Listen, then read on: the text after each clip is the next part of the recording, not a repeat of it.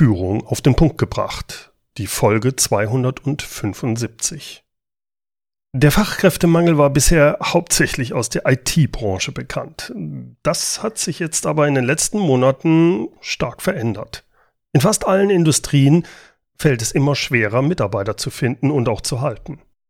Aber was viele meinen, dass Corona da der Grund wäre, das stimmt gar nicht. Corona hat diese Situation nur noch verstärkt. Was können Sie als KMU-Unternehmer dagegen tun? Wie können Sie Mitarbeiter finden und halten in dieser Lage, in dieser Situation? Darum geht's heute. Bleiben Sie dran. Willkommen zum Podcast Führung auf den Punkt gebracht. Inspiration, Tipps und Impulse für Führungskräfte und Unternehmer.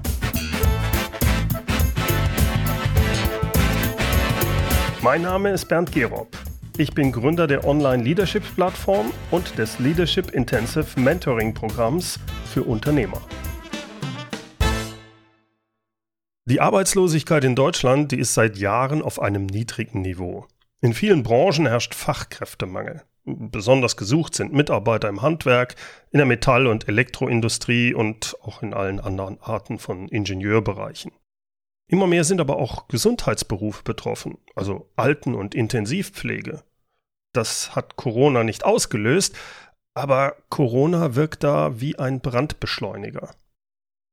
In den letzten Monaten hat sich die Situation noch deutlich verschlimmert. Gesucht werden jetzt auch händeringend Lkw-Fahrer, also für Speditionen oder, oder Köche für Restaurantbetriebe. Ich habe in letzter Zeit mit vielen Inhabern von KMUs gesprochen und für alle, branchenübergreifend ist es schwieriger geworden, gute Mitarbeiter zu finden und auch zu halten. Bevor ich Ihnen jetzt Tipps gebe, wie Sie als Unternehmer mit dieser Situation umgehen können und trotzdem neue Mitarbeiter gewinnen, lassen Sie uns erstmal die aktuelle Situation etwas genauer betrachten. Ich glaube, zurzeit kommen mehrere Probleme zusammen.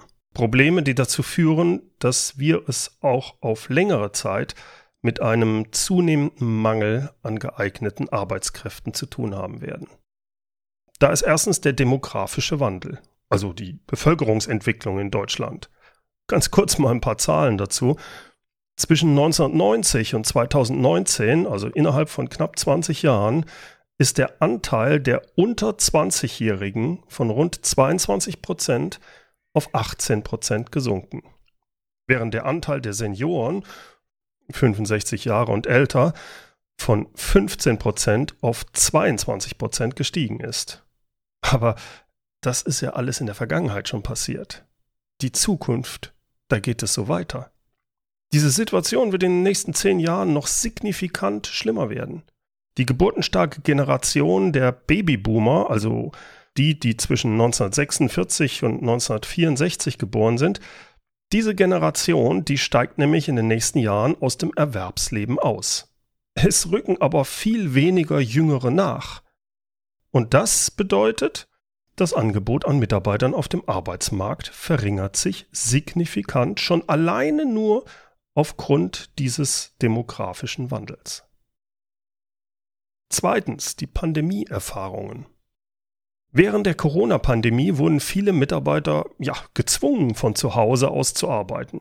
Soziale Kontakte waren da sehr eingeschränkt. Die reine Online-Kommunikation, die hat zwar viele Mitarbeiter belastet und auch mit der Trennung von Berufs- und Privatleben, da haben viele so ihre Probleme gehabt, aber viele haben durch die Homeoffice-Regelung auch ganz neue Arten der Arbeit für sich erleben dürfen. Auf einmal hat man täglich mehr Zeit zur Verfügung. Zeit, weil die Wege zu und von der Arbeit ganz einfach entfallen. Der Stress der täglichen Raschauer, der ist weg. Auch wurde man nicht durch Kollegen abgelenkt beim Arbeiten im Homeoffice. Die höhere Flexibilität, wann und wie man von zu Hause arbeiten kann, die empfanden nicht alle, aber doch viele als einen großen Gewinn in ihrem Leben. Gerade diejenigen, die sich an diese Vorteile des Zuhausearbeitens gewöhnt haben, die werden nicht mehr so einfach wieder ins Büro zurückkommen wollen, nur weil das Unternehmen jetzt äh, wieder eine Fünf-Tage-Präsenz im Büro einführt. Das wird für einige Unternehmen noch ganz schön bitter werden, wenn die sich nicht daran anpassen und ihren Mitarbeitern nicht mindestens mal ein, zwei Tage Homeoffice ermöglichen.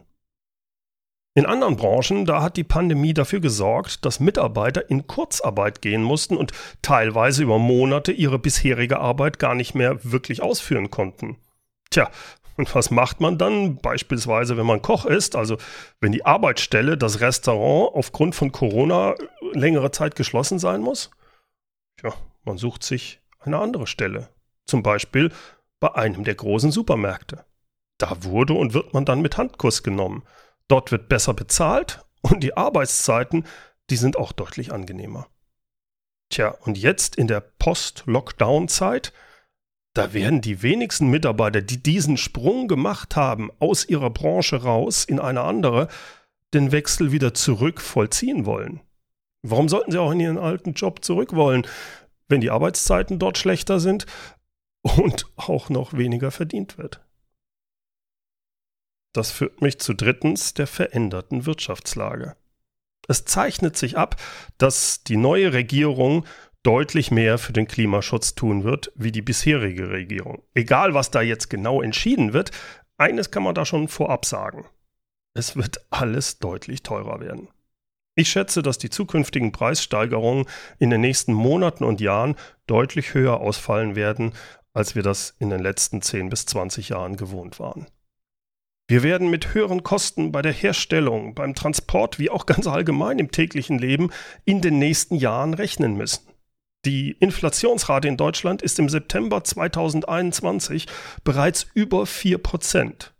So hoch war die Inflationsrate das letzte Mal vor 28 Jahren, also 1993. Natürlich wird das auch dazu führen, dass die Löhne stärker steigen wie bisher. Das heißt, Unternehmen, die glauben, deutlich höhere Löhne nicht zahlen zu können, die werden in große Schwierigkeiten kommen. Gute Mitarbeiter, egal in welcher Branche, die werden es sich vermehrt aussuchen können, für wen sie arbeiten und zu welchen Konditionen. Ich sollte auch noch erwähnen, dass es zurzeit natürlich massive Lieferkettenprobleme weltweit gibt. Dadurch explodieren die Transportkosten bei gleichzeitig verzögerter Lieferung. Dieses Problem ist zwar voraussichtlich zumindest nur temporär, weil es ist eine Auswirkung der Pandemie, aber realistisch betrachtet wird dieses Problem sicher auch noch bis Mitte nächsten Jahres mal mindestens anhalten.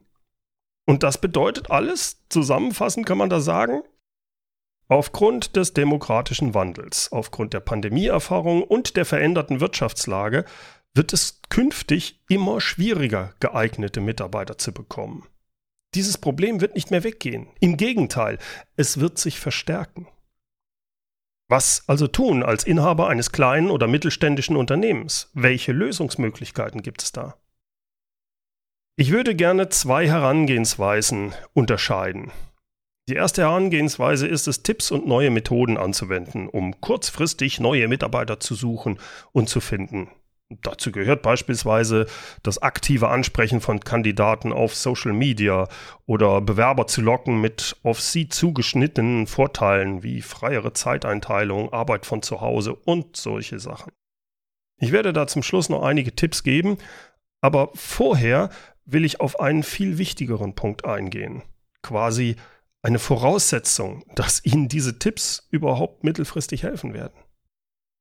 Solche Tipps helfen nämlich nur, wenn Ihr Unternehmen jetzt schon so aufgestellt ist, dass es die richtigen Mitarbeiter auch anzieht, halten kann und vor allem auch bezahlen kann. Was meine ich damit?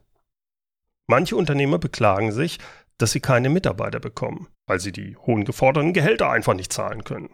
Aber egal aus welcher Branche, ob Programmierer, Monteur oder Servicepersonal, alle verlangen sie mehr Geld, als das jeweilige Unternehmen, das sie braucht und einstellen möchte, fähig ist zu bezahlen.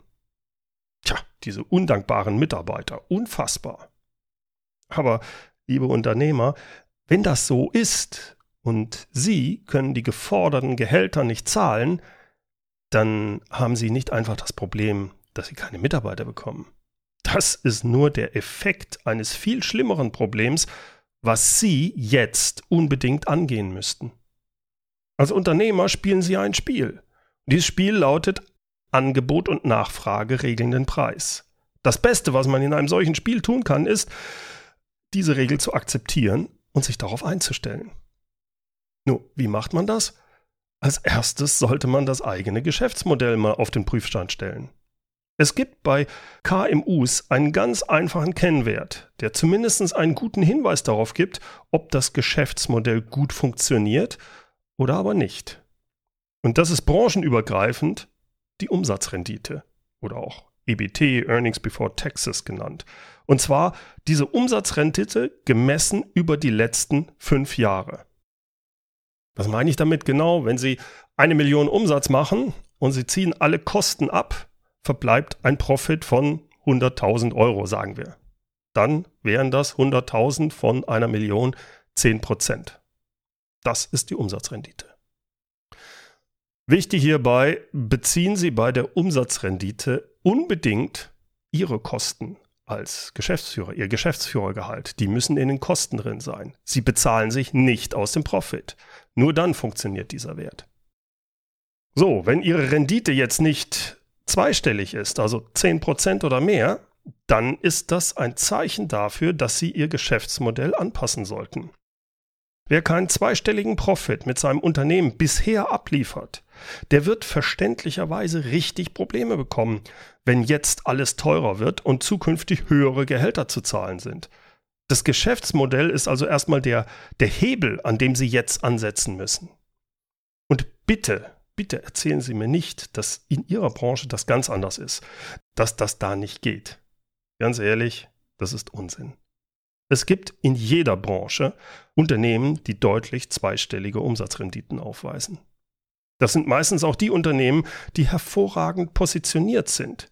Die haben auch kein Problem darin, ihre Preise zu erhöhen, jetzt, wo die Inflation steigt.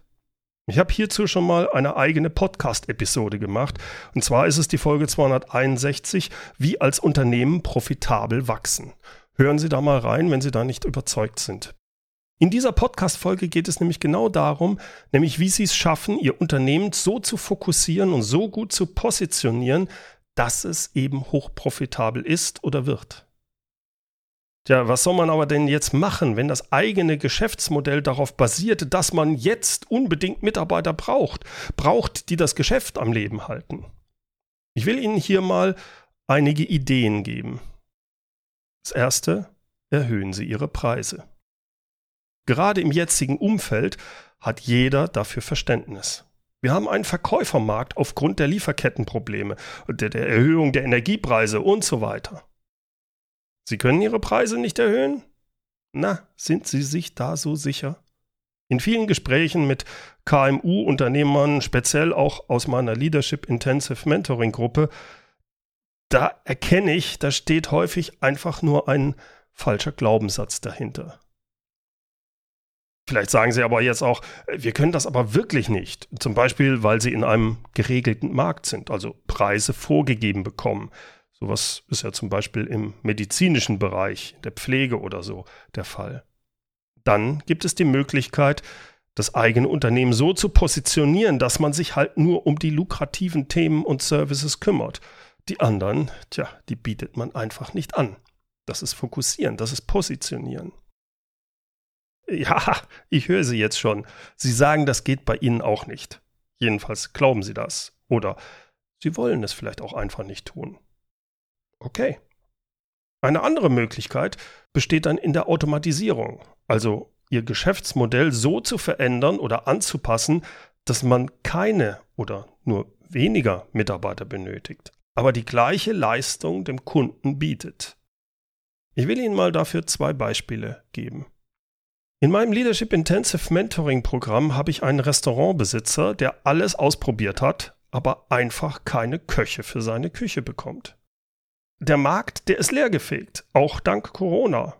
Wenn dann das Restaurant noch auf dem Land liegt, ja, dann ist es sehr schwer, überhaupt Personal zu finden. Ja, auch wenn man Mitarbeiter aus dem Ausland einstellt. Ausgebildete Köche zu finden, das ist ja quasi aussichtslos. Also was tun in einer solchen Lage? Er hat sich entschieden, in der Küche soweit alles zu standardisieren, dass er keinen ausgebildeten Koch benötigt. Sondern Servicekräfte anlernt, die durch die Standardisierung eine gleich hohe Qualität der Speisen liefern können.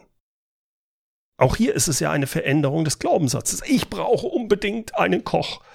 Nein, brauche ich nicht. Ich kann darum herumkommen. Ein anderes Beispiel. Der Unternehmer Christian Lorenz hat seine Geschäftslokale in Digitalläden umgewandelt. Dort können Kunden alles rund ums Druckergeschäft einkaufen, ohne dass Mitarbeiter überhaupt vor Ort im Laden sind. Im Laufe der letzten Jahre hatte er sich und sein Unternehmen so aufgestellt, dass er hauptsächlich am und weniger in seinem Unternehmen arbeitet. Und deshalb war es ihm auch möglich, sich in den letzten zwei Jahren intensiv damit zu beschäftigen, wie er seine Läden ohne Mitarbeiter vor Ort betreiben kann. Was bedeutet das für die Verkaufs- und Lieferprozesse? Welche Technik ist geeignet, um das umzusetzen? Und auch welche gesetzlichen Vorgaben muss man dafür einhalten und so weiter. Wenn Sie da genaueres hören möchten, wie Christian das gemacht hat, denn er hat natürlich schon eine Betreuung der Kunden vor Ort, aber die erfolgt remote on, am Bildschirm. Wenn Sie da interessiert sind, wie das läuft, hören Sie unbedingt mal in die Podcast-Folge 268 rein. Da habe ich ihn genau hierzu interviewt. Sie sehen allein anhand dieser beiden Beispiele, wie wichtig es ist, dass man sich auch mal die Zeit nimmt, sein eigenes Geschäftsmodell zu hinterfragen, an den Glaubenssätzen, die man hat, zu knabbern und gegebenenfalls anzupassen. Genau das ist übrigens auch ein wichtiger Teil meines Leadership Intensive Mentoring Programms. Das machen wir dort. Wenn Sie daran Interesse haben, den Link dazu gibt es in den Show Notes. So, Sie sagen jetzt, ja, alles gut und schön, Gerob, aber ich habe ein profitables Geschäftsmodell. Okay, dann sprechen wir jetzt mal über sieben Strategien und Tipps, wie Sie geeignete Kandidaten finden und halten können. Mein erster Tipp, bezahlen Sie Ihre Mitarbeiter leicht über dem Branchendurchschnitt. Das dient nicht der Motivation, sondern dazu, dass Sie Ihre Mitarbeiter nicht demotivieren. Wer ein überdurchschnittliches Gehalt hat, der denkt nicht ans Wechseln zumindest nicht wegen des Gehalts. Das ist ein ähnliches Prinzip, wie wenn man eine Wohnung hat und die vermieten will. Es ist dann auch durchaus geschickt, nicht die höchstmögliche Miete zu verlangen, sondern vielleicht sogar leicht unter dem Durchschnitt die Miete zu haben. Einfach, weil die Leute dann denken, ach, ich bleibe hier lieber in der Wohnung, bevor ich mir da was anderes suche. Das ist ja so günstig. Das ist das gleiche Prinzip, nur umgedreht. Das Zweite, fokussieren Sie auf das, was die Bewerber wirklich suchen und haben wollen. Also wenn Sie IT-Fachleute suchen und die aus dem Homeoffice arbeiten wollen, ja, dann überlegen Sie sich, ob und wie Sie Ihre Strukturen in Ihrem Unternehmen so umstellen können, dass Sie das hinbekommen. Das, was früher halt war, muss nicht immer noch weiter so sein. Ein ganz kurzer Einschub hier, weil diese Frage kam jetzt schon häufiger hoch. Mir ist schon klar, dass eine Homeoffice-Regelung in der Produktion nicht funktioniert. Ich meine, die Arbeiter können ja nicht von zu Hause arbeiten, wenn sie eigentlich an der Maschine in der Firma sein müssen. Das heißt aber nicht, dass in einem solchen Unternehmen Mitarbeiter, die nicht in der Produktion arbeiten, also zum Beispiel in der Entwicklung oder in der Buchhaltung, dass die nicht Homeoffice machen sollten. Warum sollte denen Homeoffice verwehrt sein? Weil es gleichberechtigt sein soll? Nee, sorry. Drittens, bilden Sie aus. Und ich meine hier jetzt nicht nur die üblichen Azubis und Ausbildungsberufe. Nein, suchen und stellen Sie auch Mitarbeiter ein, die noch nicht die nötigen Kenntnisse und Fähigkeiten haben. Stellen Sie Leute ein, die bereit sind, sich in ein neues Gebiet einzuarbeiten, die da Spaß sogar dran haben. Meine beste Marketingleiterin, die war ursprünglich Juristin. Hätte ich sie damals nicht eingestellt, weil sie bis dahin keine Marketingausbildung oder sowas hatte, da hätte ich einen riesen Fehler gemacht. Viel wichtiger als die Fachkenntnisse ist die Einstellung. Die Amerikaner, die bringen es da schön auf den Punkt mit diesem Spruch Train for Skills and Hire for Attitude. Vierter Tipp. Stellen Sie frühzeitig Mitarbeiter ein. Stellen Sie nicht erst dann ein, wenn es gar nicht mehr anders geht, also wenn der Bedarf dringend geworden ist. Suchen Sie frühzeitig und stellen Sie frühzeitig ein, um Zeit zu haben, die Mitarbeiter auch wirklich einzuarbeiten. Und ganz wichtig ist da ihre Altersstruktur. Sollten Sie eine überalterte Mitarbeiterstruktur haben, ist es ja noch wichtiger, rechtzeitig Mitarbeiter einzustellen, junge Mitarbeiter und die dann auch auszubilden, selbst wenn der Bedarf noch nicht da ist. Ja, genau, das kostet richtig Geld. Das ist aber für Ihr Unternehmen mittelfristig überlebensnotwendig. Sie haben das Geld nicht? Entschuldigung, dann gehen Sie aber bitte nochmal ganz an Anfang zurück, wo wir über das profitable Geschäftsmodell gesprochen haben. Fünftens. Arbeiten Sie mit Schulen und Unis zusammen. Wo finden Sie Ihre zukünftigen Mitarbeiter? Genau, in den Ausbildungsstätten, also Schulen und Unis. Also nehmen Sie dorthin Kontakt auf, aktiv. Sprechen Sie mit der Schuldirektorin und bieten Sie an, in den höheren Klassen einen kleinen Vortrag zu halten. Und dann vor allem bieten Sie an, dass die Schüler bei Ihnen im Unternehmen Praktika machen können. Wenn Sie Mitarbeiter aus den MINT-Fächern einstellen wollen, gehen Sie zu den Universitäten und Fachhochschulen. Bieten Sie an, dass Studenten in Ihrem Unternehmen ihre Bachelor- oder Masterarbeit machen können zahlen Sie den Studenten gerne auch dafür ein schönes Hiwi-Gehalt. Eine bessere Möglichkeit, die Fähigkeit und Passung eines zukünftigen Mitarbeiters über drei bis sechs Monate zu testen, das bekommen Sie doch gar nicht. Und der Student kann so auch schon mal schauen, ob Ihr Unternehmen zu ihm oder ihr passt. Übrigens, als Unternehmer sind Sie in bestimmten Studienbereichen auch sehr gefragt. Wenn es beispielsweise dann Studiengang Marketing oder Unternehmertum an der Uni gibt, nehmen Sie Kontakt auf und bieten Sie an, dass Sie einen Praxisvortrag halten, zum Beispiel über Vertrieb oder über Ihr Unternehmen oder das Geschäftsmodell Ihres Unternehmens. Und damit kommen Sie ins Gespräch mit den Professoren und Sie kommen auf das Radar von den Studenten, die auf der Suche nach einem Job sind. Und Sie lernen, ja, wie die heutige Generation tickt. Sechstens, machen Sie Brand Marketing für Ihr Unternehmen. Haben Sie schon mal dran gedacht, einen eigenen Podcast für Ihre Branche zu veröffentlichen? Auch das hilft, Bekanntheit zu bekommen und sich zu positionieren und, und so dann auf das Radar von Kunden wie auch von zukünftigen Mitarbeitern zu kommen. Mitarbeitern, die vielleicht jetzt gerade noch beim Wettbewerb arbeiten. Benedikt Stentrop, der hat genau das gemacht. Er ist geschäftsführender Gesellschafter der Sanierungstechnik Dommel GmbH. Dabei handelt es sich um Unternehmen mit über 90 Mitarbeitern aus dem Bereich der Kanalsanierung. Sein Podcast Rohrfunk, der Unternehmenspodcast der Sanierungstechnik Dommel, der eröffnet vielfältige Einblicke in die Arbeit eines mittelständischen Kanalsanierungsspezialisten. Hören Sie einfach mal in der Podcast-Folge 267 rein. Da habe ich Benedikt interviewt, wie er das gemacht hat, einen solchen Podcast zu starten und welche Ergebnisse er damit schon erreicht hat. Und mein siebter Tipp, aktives Recruiting. Früher hat man als Unternehmen einfach Stellenangebote ausgeschrieben. Ganz früher in Zeitungen, heute auch auf Online-Stellenbörsen. Funktioniert das richtig? Naja, also das mit den Stellenangeboten in der Zeitung können wir streichen. Auf den Online-Stellenbörsen immer weniger. Was aber gut funktioniert, das ist aktives Recruiting, also sogenanntes Performance Recruiting. Das ist eigentlich nicht viel anders als Produktwerbung auf Social Media, nur dass man statt des Produkts die offene Stelle oder das Unternehmen bewirbt. Wenn man es richtig macht, dann sind die Kosten deutlich geringer als bei Headhuntern und wesentlich erfolgreicher als das Posten von Stellenbeschreibungen auf der eigenen Webseite bzw. in Stellenbörsen. Der besondere Vorteil ist aber, dass sie mit diesen Werbekampagnen auf Facebook, Instagram und Co. diese Menschen erreichen, die momentan gar keinen neuen Job suchen, sondern in einer Festanstellung sind, aber irgendwie mit ihrem Job nicht so ganz zufrieden sind. Die suchen nicht aktiv, die gehen nicht auf Stellenbörsen, die sind aber durchaus willig zu wechseln. Zu diesem Thema habe ich den Recruiting-Performance-Experten Michael Assauer in Podcast Folge 252 interviewt. Er hat ein schönes Beispiel aus der Praxis gegeben. Einer seiner Kunden hat einen Bauleiter im Sanitärbereich gesucht. In der Branche ist das so, dass viele Sanitärtechnikmeister irgendwann in ihrer Karriere mit schmerzenden Knien und Knochen zu kämpfen haben. Michael hat dann für seinen Kunden mit einer Werbekampagne auf Social Media gestartet und zwar mit Fotos und mit den Worten kein Bock mehr auf dicke Knie. So hat er angestellte Sanitärtechnikmeister in der Anzeige perfekt angesprochen und auch abgeholt.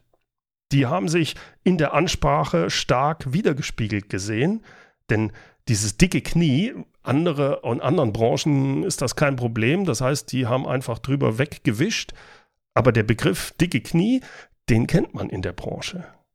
Dadurch war es dann leicht, die richtigen Leute dann auch dazu zu motivieren, auf diese Anzeige zu klicken und sich zu bewerben. In meiner Leadership Intensive Gruppe gibt es auch bereits einige aus ganz unterschiedlichen Branchen, die mit diesem Performance Recruiting sehr gute Erfahrungen gemacht haben. Wie gesagt, wenn Sie das interessiert, hören Sie einfach mal in der Podcast Folge 252 mit Michael Assauer rein. So, das war's für heute. Vielen Dank fürs Zuhören. Wenn Sie Unternehmer sind und Interesse haben, mit mir zusammenzuarbeiten, um zum Beispiel Ihr Geschäftsmodell auf den Prüfstand zu stellen, um Mitarbeiter besser zu führen und überhaupt zu finden, dann schauen Sie doch einfach mal bei meinem Leadership Intensive Programm vorbei. Vielleicht ist das ja genau das Richtige für Sie. Nähere Infos hierzu gibt es in den Show Notes oder Sie schicken mir einfach eine E-Mail an info at berndgerob.de. Sie wissen das schon, ne? Gerob G-E-R-O und 2 P. P wie Papa. Die Shownotes, die gibt es wie immer unter www.mehr-führen.de Schrägstrich Podcast 275. Zum Abschluss darf unser inspirierendes Zitat nicht fehlen. Heute kommt's von Warren Buffett. Jemand hat mal gesagt, wer nach Mitarbeitern sucht, sucht nach drei Qualitäten. Integrität, Intelligenz und Energie. Und wenn Sie die erste nicht haben, werden Sie die anderen beiden umbringen.